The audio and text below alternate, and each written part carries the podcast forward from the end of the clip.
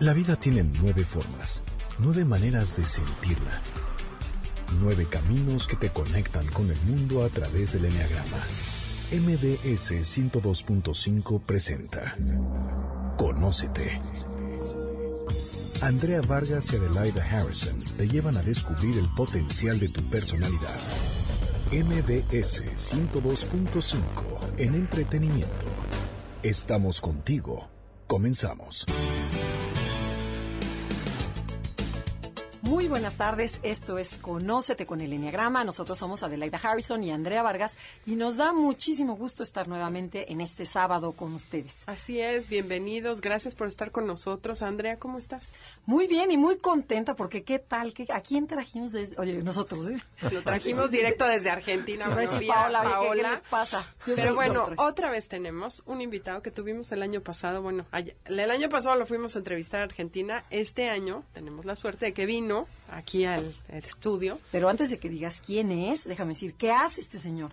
Él es filósofo, teólogo, abogado, conferencista. Está, está dedicado a la, a la educación y a la formación, a la formación, a la formación humana. ¿De quién crees que vamos a hablar? Pues a ver, les voy a dar otra pista y después decimos.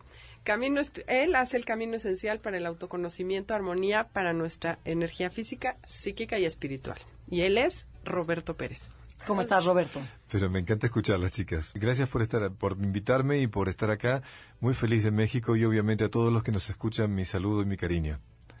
Al contrario, gracias por haber venido y darte el tiempo. Sé que estás muy ocupado y que viniste corriendo a darnos un tiempo y platicar sobre lo que estás haciendo y lo que haces tú con el Enneagrama, que es igual y diferente, porque el Enneagrama tiene la maravilla de tener muchísimas aplicaciones y pues siempre es bienvenida una aplicación tan linda como la tuya. Pero antes de eso, Roberto, cuéntanos, ¿por qué acabaste con el Enneagrama? O sea, ¿cómo te jaló a ti el Enneagrama? Bueno, gracias. Este, sí, hace 22 años, increíblemente, en, un verano, ayudando a un amigo en una librería que él tenía, una, cadena de librerías católicas, eh, en ese momento me invita a que lo ayude a ordenar toda su librería con un recambio que hacía y dándole una mano encuentro unos libros que tenían un símbolo en la tapa y que lo vi raro porque él es muy ortodoxo, entonces se sentía, digo, ¿qué hace con un libro este con un símbolo así? Esotérico, ¿no? Esotérico, sí. Este, y me agarró de la, de la curiosidad. Entonces lo tomé y decía enneagrama y no tenía ni idea en ese momento, hace 22 años. ¿eh? Y cuando lo leo, el primer libro que leo, me fascinó y no tenía a quién consultar en, Buenos Aires, en Argentina, en ese momento, solamente unas religiosas que vinieron de España a una orientación pastoral en, en la Basílica de San Isidro, habían dado algo, pero después no se sabía nada y yo digo, ¿dónde busco? Y justamente entonces, después de leer el, el primer libro, me leí tres libros más que había en la librería. Como era verano, me podía tranquilo en los medio tiempos y a partir de ahí realmente me, me convertí al enneagrama. Oye, dime, pero ¿sí, ¿sí te fue fácil encontrar tu tipo de personalidad? Mira, fue realmente mm, eh, muy fácil, pero ¿sabes por qué? No tenía nadie que me guiara, entonces me tuve que leer todo y como ya venía con estudios míos antropológicos y demás, enseguida empecé a vacunarme. uno dice, a ver, a ver, esto, esto, esto sirve o no. Uno trata de aplicarlo en uno. Si a uno le sirve, es que es bueno. Entonces empecé a leer todo y enseguida me encontré y dije, no puede ser que un libro me esté describiendo todo a mí. O sea, yo me está diciendo todo como soy. Y cuando vi que la descripción era exacta y cuando vi la luz y la sombra, o sea, lo positivo y lo que no es positivo, dije, esto es, no puede ser. y a partir de ese momento mi entusiasmo creció. Y después de haberme leído los cuatro libros, estaba esperando, expectante, que viniera un monje benedictino de Paraguay, de Asunción del Paraguay, que en esta librería parece que él venía a la Argentina y se llevaba todas las publicaciones en español que venían de España sobre el eneagrama y las que yo tenía ahí. Entonces estaba esperando que llegara y cuando llegó este monje, obviamente le digo, padre, venga un segundo, a ver, escúcheme. Yo leí todo esto, pero ¿qué se hace con esto? Le digo. Porque no tengo a quién preguntarle. Y entonces me aconsejó con mucho cariño que leyera otra bibliografía más y que no había que tener estudios previos para poder aplicar el eneagrama. No había que tener ningunos títulos académicos que era un sentido de aplicarlo con conciencia a partir de lo que aprendía. A partir de ese momento empecé a trabajar con mis conejillos de India, que eran mis grupos de alumnos, a veces matrimonios, a veces jóvenes, a tratar de ver si podía aplicarlo. Y a partir de ahí empezó esta fascinante aventura que lleva 22 años en donde investigo, enseño y, amo. No, y además, déjenme contarles que estuvimos Adelaide y yo en Argentina con Roberto y ahí estaban un pequeño, bueno, un bastante grande grupo de fans de Roberto que, bueno, ¿qué tal te siguen por toda Argentina? Es de veras como el representante del Enneagrama en Argentina, además de muchos temas. lo has divulgado tú. Sí, ¿sabes qué? Amo la docencia y como digo siempre me enamoré de la, del comportamiento humano, esa es mi, mi, fascinación. Y entonces creo que cuando encontré el enneagrama sentí, realmente lo digo de corazón, que así como una llamada interior, ¿no? espiritual, para que yo enseñe esto y para que ayude a las personas a encontrarse a sí mismas. Ese, ese llamado lo tuve interior. Y he sido fiel, le juro que he sido fiel. He tratado de hacer con el mejor deseo de aportar, no, no de creerme ningún especialista en nada, Dios mío, pero es la manera práctica en que a todos mis conocimientos que enseño puedo ayudar a la persona, porque todos te dicen, bueno, ¿y cómo hago para cambiar mi vida? Y cuando alguien te dice, ¿cómo haces? Vos que sos filósofo, teólogo, tenés que tratar de hablar algo práctico. Digo, bueno, sentate acá y vamos a hacer esto. Y cuando les hablo del lineagrama y les cuento cómo se aplica y lo hago, empiezan a darse cuenta que entienden cómo hacer los cambios. No, y es fascinante, ¿no? Y una vez que lo entiendes, porque mucha gente no lo entiende, se queda como en un nivel muy... De horóscopo. de horóscopo. Sí, pues me dijeron que era dos, me dijeron que era siete, me dijeron... pero cuando ya lo entiendes y entiendes tu esencia, bueno, es como un despertar a la vida. Eh, o sea, te cambia totalmente el panorama de todo. Y a mí lo que más me gustó del enneagrama es que te dice que hay una esencia o este estilo de manejarlo, ¿no? Que lo que haces y tu personalidad no eres tú, que tú tienes algo adentro mucho mejor que, que lo que haces. Entonces no se trata de ser mejor, sino encontrar la mejor versión de ti mismo dentro de ti. Y eso es una gran esperanza, saber que todo mundo tenemos algo mejor que dar. No es aprender a ser mejores, sino es encontrar la mejor parte de nosotros y compartirla con el mundo.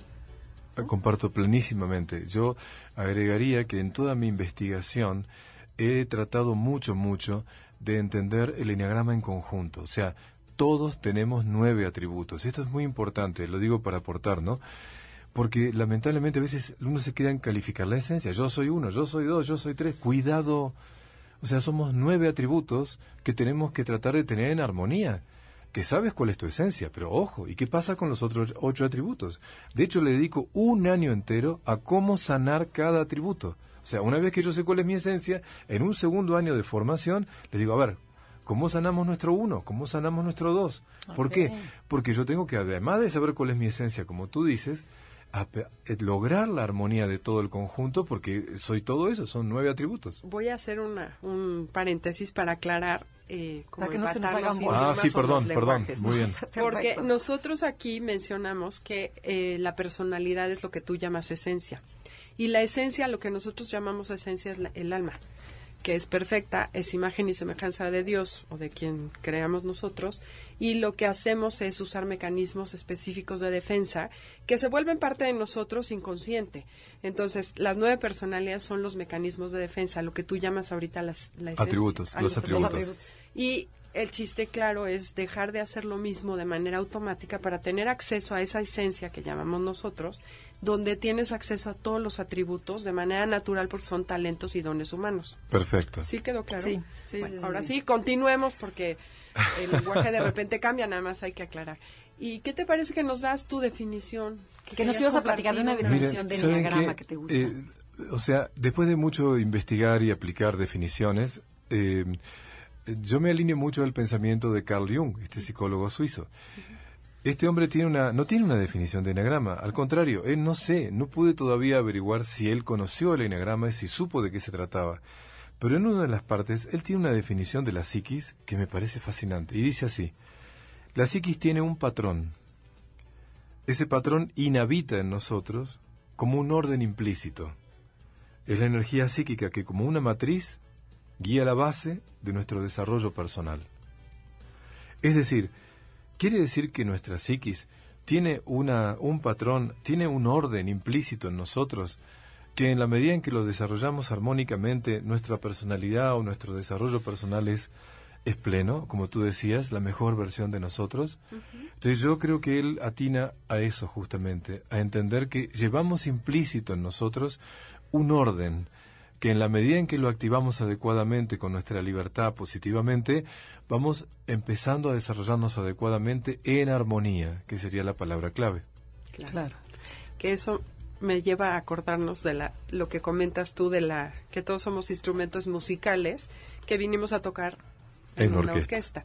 Y si tú afinas tu instrumento, es eso, usar el desarrollo adecuado de la psiquis. Y si no, pues te quedas desafinado. Exactamente, el secreto es ese. Oye, Roberto, y también nos ibas a platicar de cómo se comunican las nueve personalidades desde la esencia. Pero esto lo vamos a ver después del corte. Esto es Conócete con el Enneagrama. Comuníquense en Facebook, Enneagrama Conócete, y Twitter, arroba Conócete MBS. Estás escuchando el podcast de Conócete con el Enneagrama, MBS 102.5. Ya estamos de regreso en Conócete con el Enneagrama. Somos Adelaida y Andrea y estamos con Roberto Pérez, el cual nos va a hablar de cómo se comunican las nueve personalidades, pero desde su esencia. Bien. A ver si jugamos juntos, porque esto es lindo para el que nos escucha, ¿no es cierto? Perfecto. La, persona que tiene esta esencia uno, ¿no es cierto?, con su manera muy cuidadosa de decir las cosas y de, mostrar lo que sabe o lo que, o lo que quiere explicar, normalmente esta esencia uno tiene una tendencia a predicar y a enseñar las cosas adecuadamente. Le importa mucho la forma y la prolijidad con que dice las cosas. Entonces, cuando un uno está escuchando a alguien que usa demasiadas palabras, ya le molesta. O cuando el uno ve que alguien que está hablando no usa la palabra precisa, ya le molesta. El uno necesita cierta... Eh, ah, eso es terrible. No, eso ya lo descalificó. Si usa palabras groseras, ya, ya lo descalificó. Lamentablemente la esencia uno, en su manera de comunicarse, eh, trata de ser preciso y práctico. Con lo cual lo que ocasiona es que la otra persona, si no es así igual que él, el uno lo empieza a observar y ya tiene una mirada crítica, ya tiene una mirada crítica. Si usa demasiadas palabras, si usa palabras inadecuadas y si además no dice con precisión y pierde demasiado tiempo al hablar. Yo sabes qué digo del uno, que a veces se vuelven los supervisores. Entonces no están con uno conviviendo, están supervisando lo que está sucediendo. Yo Conscientemente se suben un poquito a ver que todo funcione bien. Sí, y eso hace que de alguna manera a veces no te vea, te escanea. ¿está? Exacto. Te escanea a ver cómo estás y sobre todo el vocabulario del otro. Entonces le molesta. Un profesor uno, por ejemplo, cuando ve que un alumno dice algo, si no dice la palabra que él usó en la clase, ya le molesta. Aunque diga lo mismo, pero ya le molesta porque no tuvo la precisión. Y generalmente al uno le encanta marcarle al otro los, que, los defectos que tiene. O sea, mira, ¿por qué no usaste esta palabra? ¿Por qué esto lo otro? El quedarse en las formas y no llegar al fondo a veces hace que el uno termine enojado o irritado cuando las cosas no están dichas como él quiere. Y él en su manera de ser, en, a veces por abreviar tanto las cosas, no llega a la intención, a la motivación, a lo metafísico. El uno no, eso le... Vamos a lo que, que se aplica. Entonces, en su comunicación tiene mucho de esto. Y en, en, las organizaciones también se ve mucho esto también. A veces hace falta cierta calidez. Si el uno no eleva la conciencia, le falta esa modalidad de tratar de entender que el otro no va a ser tan perfecto como uno. Entonces, esto es clave para, para que todos lo escuchemos. Si alguien que nos escucha tiene esencia uno, recuerde que en la elevación de la conciencia, todos los unos tienen que hacer dos cosas claves. Primero, primero, saber escuchar al otro y hacer sentir escuchar al otro. Porque si no, cuando el uno escucha al otro y empieza a usar palabras inadecuadas, está esperando que termine para corregirlo. Y ya no está escuchando. Claro, ya no escucho más. O sea, ya me molestó. Entonces, este tema de escuchar al otro. Y también, atención, en, las relaciones humanas las maneras son importantes. Y si el uno utiliza una, una manera muy directa, a veces el que tiene delante le puede no molestar, pero ustedes saben que los que tienen otras esencias más, más, vulnerables pueden sentirse afectados. Entonces a veces qué bueno es tener cierta calidez en el modo de decir las cosas. Sí, y no logró comunicarse, ¿no? Por, por ser tan asertivo. Sí, a esta se le conoce, nosotros en lo que platicamos, se le conoce como el perfeccionista, porque no, no lo mencionó Roberto, nomás mencionaste la, la, la, esencia uno. Sí, allá yo les digo para que ustedes, para compartir, ¿no? Sí. Yo les llamo el organizador. Ah, ok. Porque es la persona que justamente el orden, el control y la organización es lo prioritario. Entonces es la persona que siempre tiene, o tiene todo organizado afuera o lo tiene en la cabeza, tiene todo el orden acá. Entonces el organizador porque siempre está tratando de que todo esté organizado. Esta es mi manera de decirlo. ¿no? Perfecto, pero está buenísimo porque enriquece. Pasemos a la personalidad 2. ¿cómo, la conoces allá en Argentina? Bueno, allá yo le llamo el servidor. De hecho, yo me presento, soy de Esencia 2 a todos los que nos escuchan. Y sí, la Esencia 2 la defino el servidor porque creo que esa actitud de servicio es la clave de su actitud en la existencia, ¿no? servicio a todos los demás. Pero justamente, como tiene tanta atención al otro, a veces en su modo de hablar, y yo a veces me miro a mí y me corrijo, aconseja y trata de todo el tiempo de eh, tratar de dar ayudar al otro que, a que se comporte bien y demás, pero desde un lugar de otra calidez. Pero siempre está a veces no escucha al otro, sino que ya le da consejos. Ya está invadiendo el terreno ajeno, ¿no? E interrumpe. El, entonces el dos en su en su desarrollo de la conciencia también tiene que tener ese cuidado a veces trata al otro como alguien que tiene que ayudar. Entonces el otro se siente ayudado, como si el otro fuera de otra categoría inferior. Entonces el dos, yo te ayudo, yo te enseño, yo te digo lo que tienes que hacer. Cuidado, porque la esencia dos, en su buen deseo de servir, comete el error, como tú dices, de invadir al otro e incluso de tratarlo como subestimándolo, como si vos no entendés. Yo te, yo te ayudo porque soy tu madre, soy tu amigo. Hay mucha arrogancia, ¿no? El peligro es el orgullo, como tú dices. Pero no, no orgullo desde un lado de maldad, sino de creer que yo sin mí no puedes hacer nada. O sea, si yo no te digo lo que tienes que hacer, pobrecito. E, ese es el modo que el dos tiene que corregir. Esto de aconsejar, ¿no? Cuando el dos se eleva la conciencia, primero, lo de siempre, ¿eh? primero te escucho bien y después te ayudo a discernir a ti qué es lo que es conveniente. Pero te ayudo, no estoy diciéndote qué tienes que hacer. Y antes pregunto si quieres ayuda. Por supuesto. Que eso es un tema para el 2, ¿no? También Muy bien. ver que a lo mejor el otro no está listo o no quiere la ayuda y no ir a ofrecer. Y por eso lo que tú dices, ¿no? Los que tenemos esencia 2 tenemos que tener siempre ese cuidado y no creer que porque es mi hijo, porque es mi empleado, porque es mi hermano menor, yo tengo que ayudarlo, o tengo que asistirlo, o tengo que aconsejarlo. tengo derecho a. Tengo derecho a. Y otra cosa que comentamos muchas veces del 2 es que hagan conciencia de que muchas veces necesitan más ser necesitados que los demás ser ayudados. Pues muy bien, gracias lo que dices. Un, detalle más y nada más. no, a ti no, porque yo sé que tú lo tienes más que superado, por Dios. No, por Dios, pero está bien, ¿eh? Pero una cosa importante, ¿eh? eh si el 2 no corrige esto que estamos hablando, si no lo hace como adecuadamente se debe, termina siendo un moralista. Y a veces me duele decirlo, pero en la tradición a veces religiosas hay muchas personas que son moralistas. igual que el uno, ¿no? También termina siendo un preacher, un moralista dándote consejos y este y rollos que dices ya que se calle. Claro, pero el uno lo hace desde el deber ser. Y yo dueño de la verdad también. sí, obvio. El en la conciencia alterada, como yo le digo, el uno termina marcando lo que se debe y lo que no se debe. El dos, en la conciencia alterada, lamentablemente, te dice lo que tenés que hacer, pero desde el lugar de que yo sé lo que es bien para ti. Yo sé lo que... Mm, yo te digo a ti qué hacer. Eso, eso. Inutilizan a la gente. Sí, sí. Ahora, hablemos de la conciencia más elevada. Como tú dices, cuando el dos entiende todo esto, su manera de comunicarse. Primero es muy cuidadosa y pide permiso. Y segundo siempre, bueno, esto es lo que yo hago, así que es, miren, yo sugiero, a mí me parece, yo te invito, yo no es, esto es así, o esto es porque yo soy el profesor que tiene todo esto conocimiento. No, no. yo te muestro. Te muestro eso con humildad. Que eso es toda la diferencia, es cuando realmente haces un cambio y ayudas a los demás. Así es. Bueno, pasemos a la personalidad 3. Bueno, ¿Se le conoce primero? ¿Cómo la conoces tú? Bueno, yo le yo llamo el realizador. Porque en su capacidad de acción, el realizador, el 13 es alguien que se propone realizar lo que quiere, ¿no? Sus metas, objetivos y demás. Para él no es solamente hacer, sino realizar lo que hace, El ejecutor. El ejecutor, perfecto. En ese, en ese, en esa palabra realizador, lo que suele pasar es que el 13 se promueve. Es muy simpático. Tú estás con un 13 y te empieza a contar todo lo que él hace, o sea... todo lo bueno que es. Todo lo bueno que es, lo que está haciendo y demás. O sea, yo por ejemplo voy a sentarme con un 3 y es muy simpático porque el 3 me cuenta la empresa, esto, lo otro, lo otro, lo otro, y después es como que me, escucha, pero me escucha y está esperando que yo termine para seguir promoviéndose. Bueno, pero qué buen tip para captar la personalidad, ¿no? O sea, a través de a través del lenguaje te puedes captar perfectamente de con quién estás hablando. Claro, otra vez estamos en lo mismo. En una conciencia alterada, el 3 no le importa mucho lo que vos decís. en todo caso, va a ver qué aprovecha de lo que decís. Para copiártelo. Exacto. Y, monetizarlo, además. Además, buscar la manera de que con eso hagamos un negocio, si se puede. Estamos hablando de la conciencia alterada. Cuando el 3 eleva la conciencia, empieza a escuchar. Empieza a escuchar. Y entonces ya le importa lo que le decís. Más allá de lo que el interés que le pueda sacar a lo que tú le dices. O sea, la pregunta es, ¿me conviene o no me conviene escucharte primero? Claro.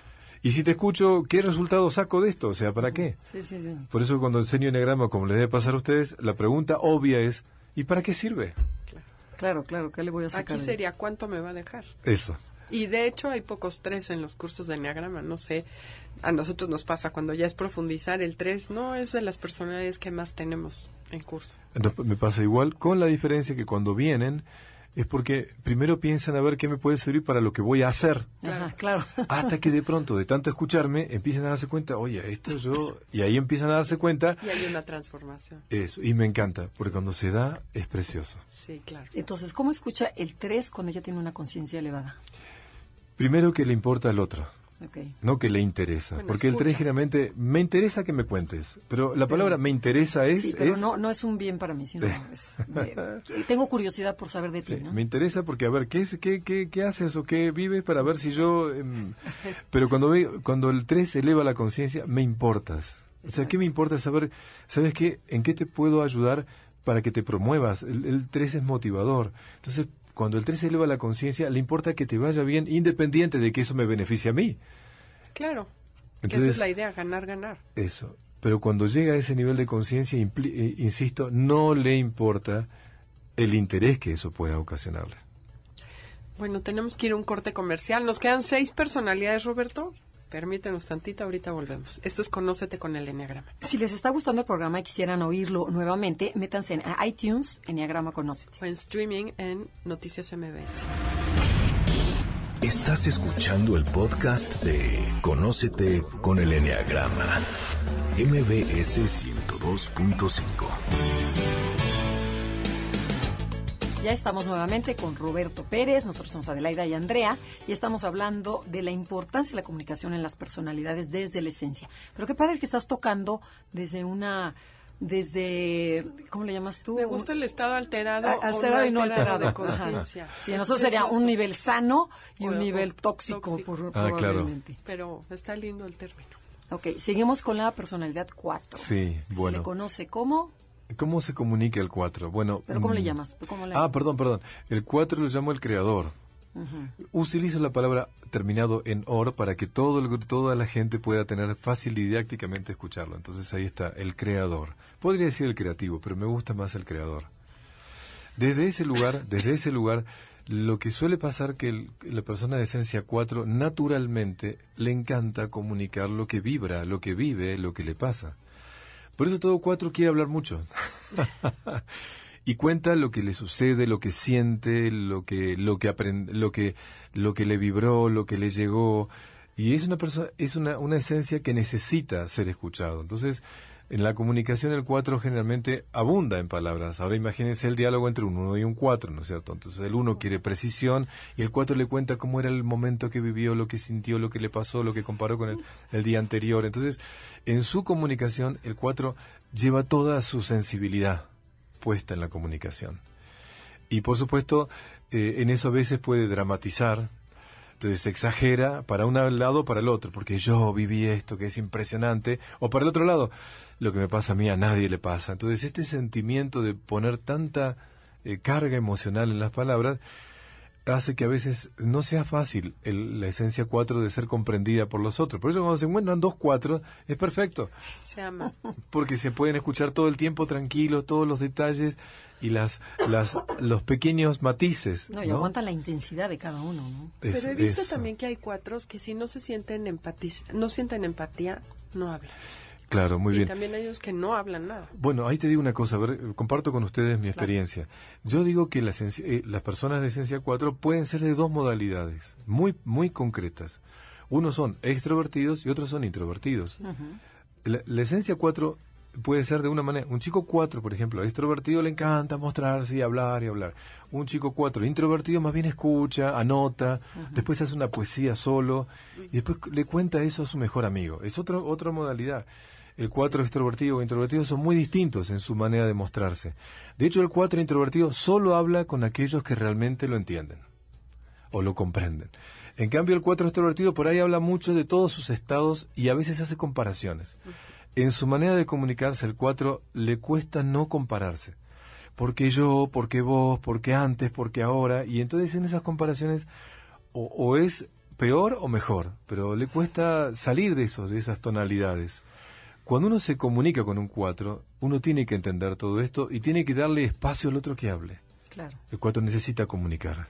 Y fíjate, yo he notado que los cuatro cuando, cuando ven que la otra persona no es auténtica, no se comunican, se cierran totalmente. O sea, cuando dices, con este, no, no, no va conmigo, entonces mejor me callo, estoy perdiendo el tiempo. Sí, así es, así es. Hay que escuchar al cuatro. Pero entonces cuando tiene un nivel elevado de conciencia. Muy bien, cuando eleva la conciencia, la esencia 4, aprende esto importante. Me pongo un poco en el lugar del otro y no trato de mostrar lo que yo vivo, sino que voy a compartir lo que nos puede nutrir a los dos, no que yo diga lo que yo necesito, porque necesito que me escuchen. Cuando eleva la conciencia puede compartir, escuchar, no compararse, no dramatizar, y poner las cosas con un poquito más de em, claridad. Porque a veces en ese modo de ser del cuatro, con toda su manera, siempre recuerdo, les comparto lo que vivo, ¿no? Siempre hay una cierta insatisfacción no me puedo detener mucho, pero muchas veces he tratado de entender por qué esa insatisfacción de la esencia 4. Y es porque esta esencia eh, ve la plenitud, sabe de que, de, que todo es pasajero, que de alguna manera todo es pasajero y que, y que comprende que hay una totalidad a la cual hay que aspirar. Por eso presiente eso. Pero el problema que hay es que lamentablemente eh, siente lo que falta, lo que le, lo que, lo que esa insatisfacción. Entonces, en la conciencia ampliada ya no está insatisfecho, vive lo que, lo que hay y lo vive con naturalidad. Perfecto. Pasemos a la personalidad 5, que nosotros la conocemos como el observador. Exacto, compartimos. Ah, exactamente. Vaya, uno que y bueno, justamente, el, la esencia 5, cuando se comunica, tiende a disertar, tiende a dar clase. Entonces a veces empieza como a explicar detalladamente las cosas y espera que el otro obviamente tenga el mismo interés que él al, desplayar sus ideas. Y el otro por ahí lo que quiere es otra cosa, quiere que nada más que lo decir algo. Entonces empieza a ver de lo general a lo particular. Entonces empieza a desarrollar el tema, ¿no? Entonces, por ejemplo, eh, una madre le dice al padre 5, mira, nuestro hijo está tomando de más, ¿por qué no hablas con él? Entonces le da una clase de alcoholismo. Y entonces la madre dice, no, decirle si está tomando o no. Entonces, en esa disertación, el 5, muchas veces necesita también que lo escuchen en todo lo que aprendió y sabe, porque eso le da seguridad. Entonces, a veces el 5, si no eleva la conciencia, más bien que tratar de entender lo que le pasa al otro, es tratar de decir las cosas perfectamente en su disertación. Claro. Y con elevado nivel de conciencia, ¿cómo es un 5? Bueno, cuando logra eso es hermoso porque se pone al servicio del otro y de nuevo la clave para todos, ¿eh? Lo que me importa es saber lo que al otro le sirve, no lo que yo quiero enseñarle.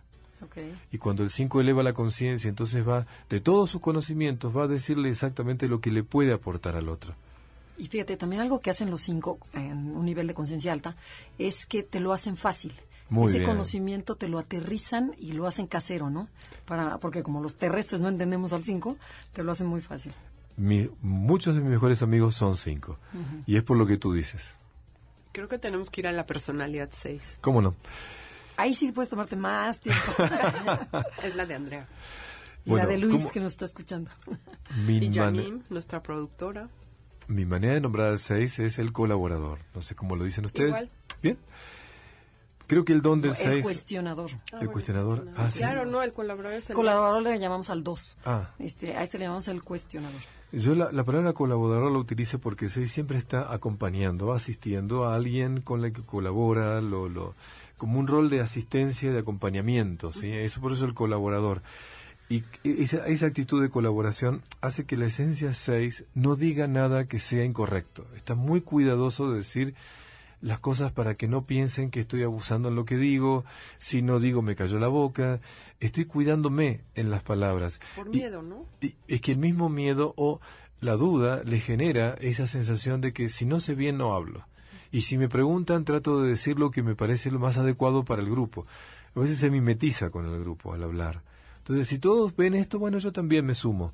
No voy a cuestionar lo que está diciendo el grupo porque si no me voy a sentir incómoda o van a pensar que yo o me van a preguntar cosas que por ahí no sé. Entonces prefiero o, me callo o digo lo que adecuadamente no trae conflictos. o los demás no piensan en contra mío. Eso en el nivel de conciencia que yo llamo alterado. ¿eh?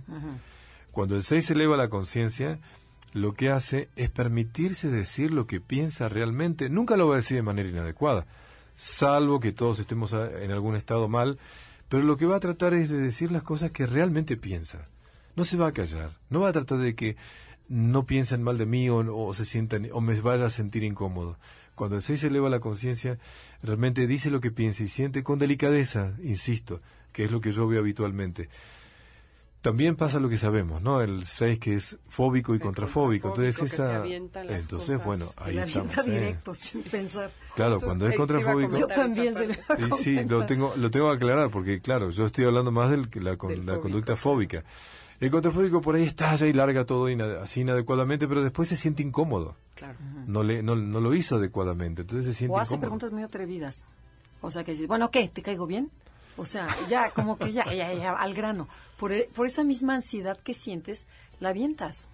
Sí, lo que sí yo me di cuenta es que cuando el 6 se está comunicando, todos los que lo estamos escuchando tenemos que tener un cierto cuidado de recibirlo. Sí. Porque cualquier cuestionamiento inmediato al 6 le, duele, hay susceptibilidad.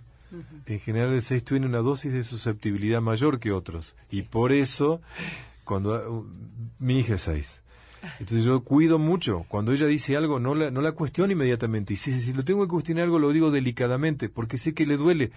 O por ahí estalla después de otra manera. Entonces, ¿para qué voy a provocar eso? Claro, y el sentido del humor les cuesta trabajo. Por eso, ahorita que lo acabas de decir, me cayó un 20 del tamaño del mundo. Las bromas o hacer no les gusta. No, y yo siempre he pensado, mi hijo 6 tiene mal sentido del humor, pero no, es como esa sentirse Dolido, atacado. Sí, sí, por eso, por eso la, la comunicación del 6 siempre está muy cuidando de no ser inadecuado. Ok. Ese es el punto. Ok, pasemos al 7. Muy bien. Que se le conoce como... Bueno, yo le llamo, esto va a ser difícil para el animador, porque ¿saben por qué? Sabemos que el 7 es la alegría, el entusiasmo, las ganas de vivir, pero he buscado una palabra que a veces se confunde porque a veces animador parece la televisión, ¿no? La persona que es medio ridícula, esa no me gusta. El desintegrado es eso. Eso, eso, pero el animador, porque la palabra ánima, que significa alma? yo creo que la alegría es el alma de la vida. Ah, y yo realmente creo, muchas veces cuando veo el enegrama de una persona, me fijo cuántos siete tiene. Porque si tiene bajo el siete, estamos en el horno. O sea, no está disfrutando la vida. Así que todo lo que voy a leer va a estar condicionado por eso. Para mí el 7, el, eh, lo que yo llamo el atributo 7, lo miro atentamente porque sé que si eso está abajo, me está demostrando que algo no está disfrutando. Y por eso me encanta decir que el 7 es el que anima la vida, no el que anima la fiesta, que suena medio como fiestero y eso, sino el que anima la vida. Y de hecho, cuando yo llevo grupos de personas a lugares, si hay dos o tres, siete en el grupo, ya el, el, viaje es distinto. Ya, cambió. Pero ¿qué pasa? Bueno, el 7 el, siete cuando, cuando habla cuenta anécdotas. Entonces te cuenta todas las anécdotas. Entonces le encanta contar qué, qué comió de rico, dónde compró las cosas y te desarrolla, e incluso las, las situaciones dolorosas las cuenta como anécdota. Fíjate que ayer mi mujer se fue de casa. Estas mujeres ahora son de... Usted te lo cuenta como una cosa tan simpática que vos no sabes si decir está sufriendo o no. Y si vos le preguntás, por ejemplo, bueno, pero ¿cómo es que fue de tu casa? ¿Y qué pasó? No, seguro está lo de la madre, pero ya va a volver, porque yo ya sé que es así. Entonces lo cuenta como, como no causando lástima a los otros. Eh, pero internamente sí está sufriendo. Pero internamente está sufriendo. Pero no va a querer dar lástima, ¿me explico? Y una de las cosas que es muy común, que el 7 cuando se pone a hablar no para, porque tiene una pila de anécdotas para contar. Claro que sí. Y cuando está integrada la, la cuando le ahí está. Cuando eleva la conciencia, el 7 tiene tacto para cuando dice algo alegre y demás, sea algo para que le sirva al otro, no para florear mi, mi simpatía o mi alegría, ¿no? Eh, siempre cuenta algo con alegría, pero con el ánimo, repito, de que haya bien, no que llame la atención. Y también yo añadiría que aprenden a escuchar, o sea, sí escuchan cuando están, cuando están sanos. Así es. Bueno, tenemos que ir a un corte comercial. Esto es Conócete con el Enneagrama y regresamos con las personalidades que nos faltan. Visítenos en Facebook, Enneagrama Conócete. Y Twitter, arroba Conócete MBS. Estás escuchando el podcast de Conócete con el Enneagrama, MBS 102.5.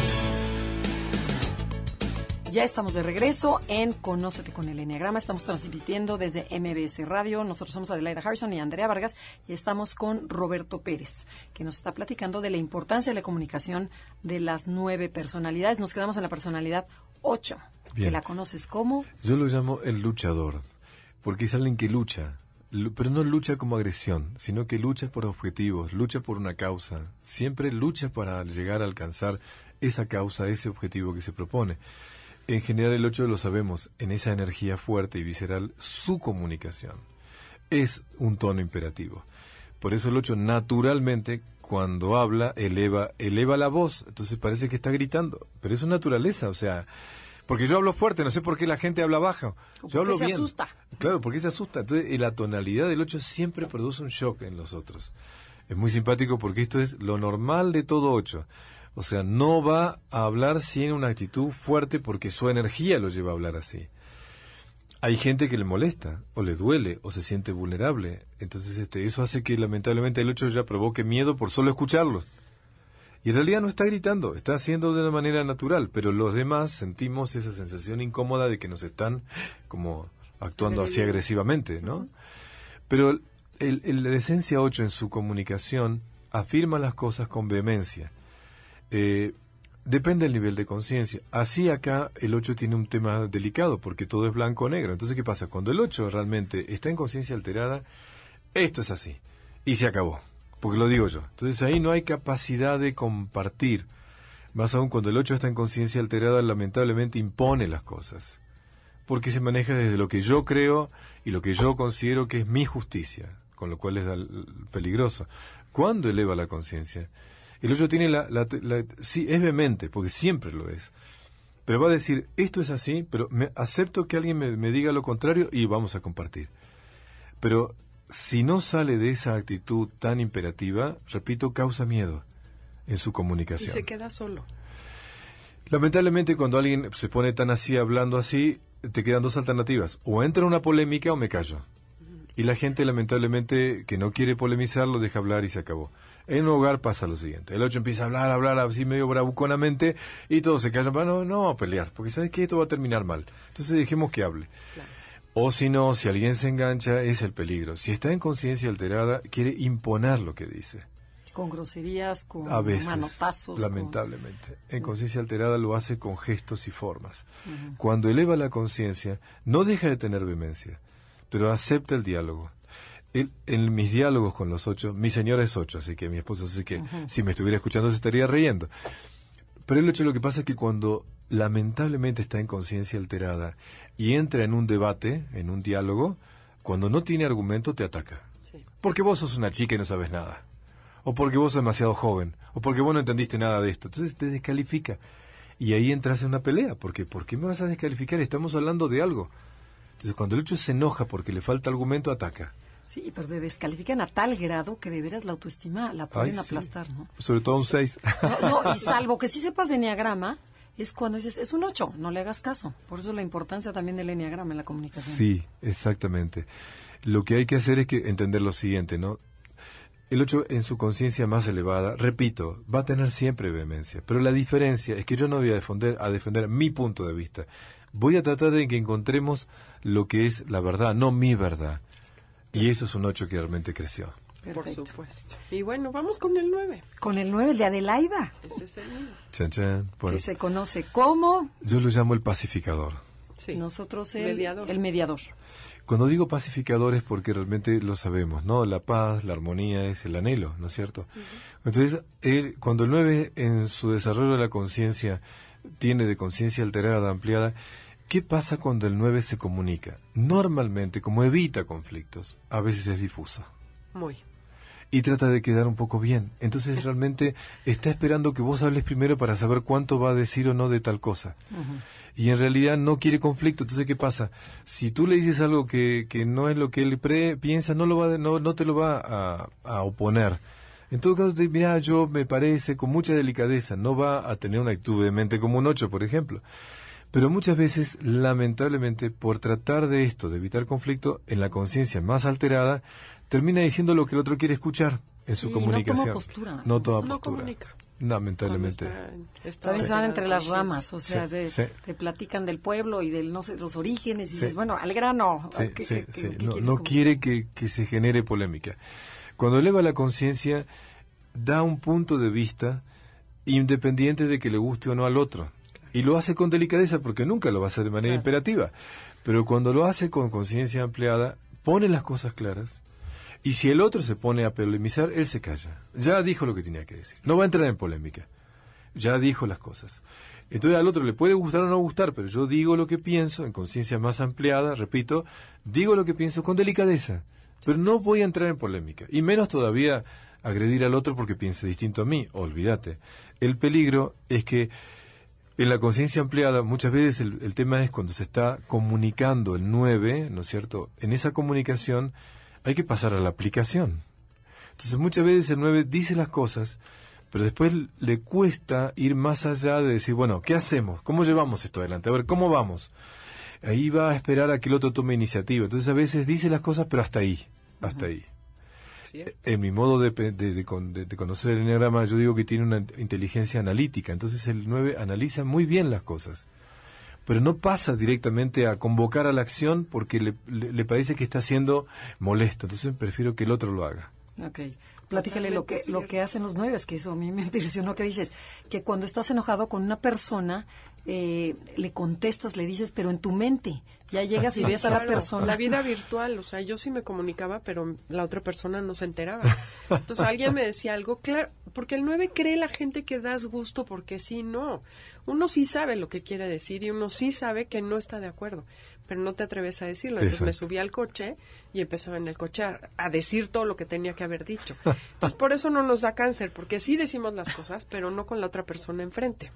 Totalmente. Entonces, sí es cierto que el día que descubres la liberación de poder decir lo que quieres y te das cuenta que a la demás gente no le va a pasar nada ni te dejan de querer. Al contrario, es una maravilla. O sea, yo creo que el 9 es el que mayor cambio tiene.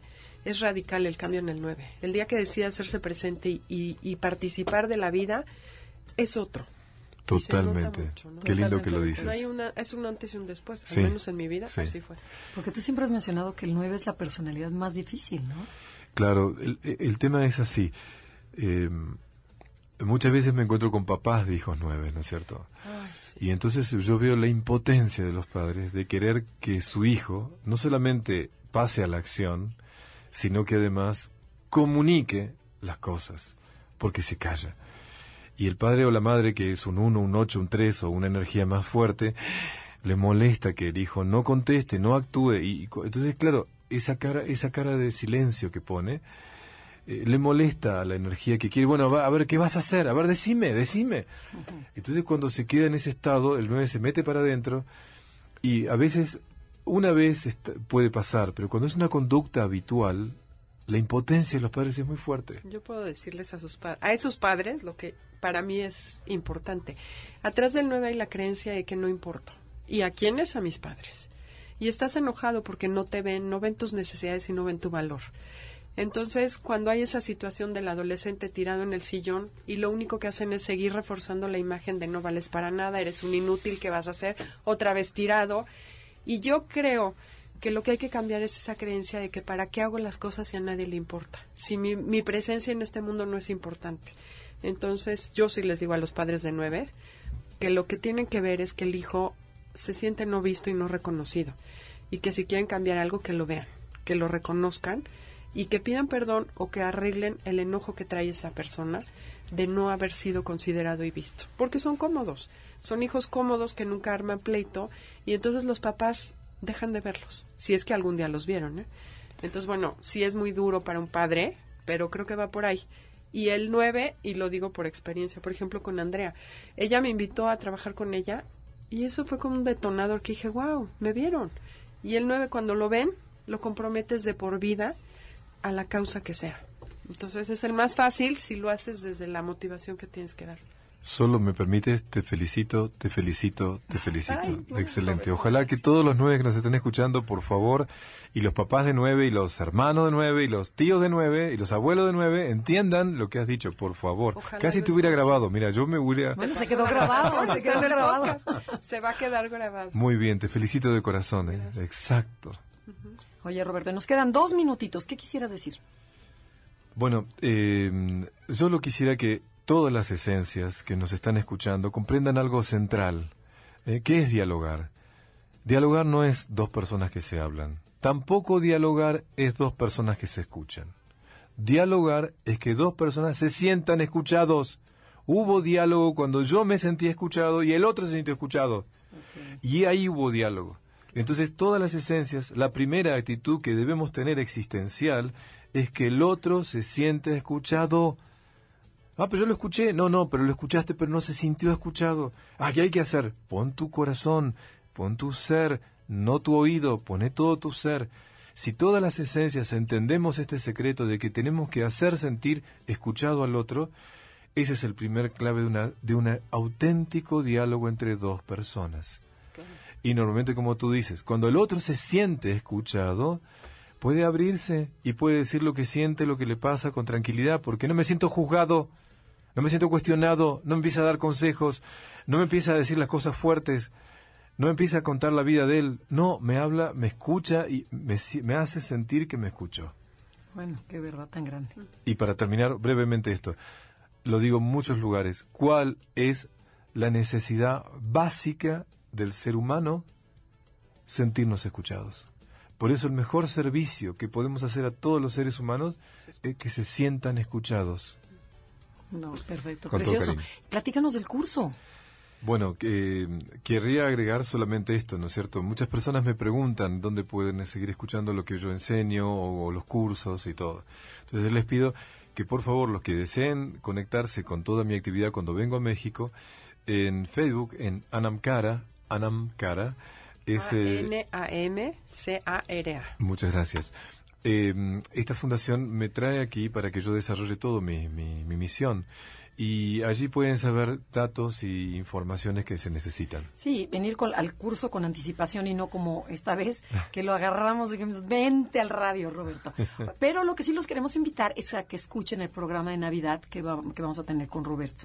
Este, bueno, el sábado ya, les, anunciaremos, En, en, el horario de nuestro programa, la semana más cercana a Navidad, vamos a tener a Roberto para ver qué mensaje nos da. Esto fue Conócete con el Enneagrama. Roberto, muchísimas gracias por haber estado con nosotros. Y para mí es un placer, así que yo los, quiero mucho, mucho, mucho. Y permítanme que desde Argentina permanentemente muchas personas también me hablan de ustedes y es un honor conocerlas y quererlas. No, ser amigos, qué padre. Que estamos en, lo mismo. Y a todos los que nos escucharon el día de hoy les agradecemos habernos acompañado y los esperamos la semana entrante. El día de hoy los dejamos con, Concha, León Portilla, Enlace 50. Gracias, Janine. Gracias, Felipe. MBS 102.5 presentó Conócete. Andrea Vargas y Adelaida Harrison te esperan en la siguiente emisión con más herramientas para descubrir tu personalidad a través del Enneagrama. MBS 102.5 en entretenimiento. Estamos contigo.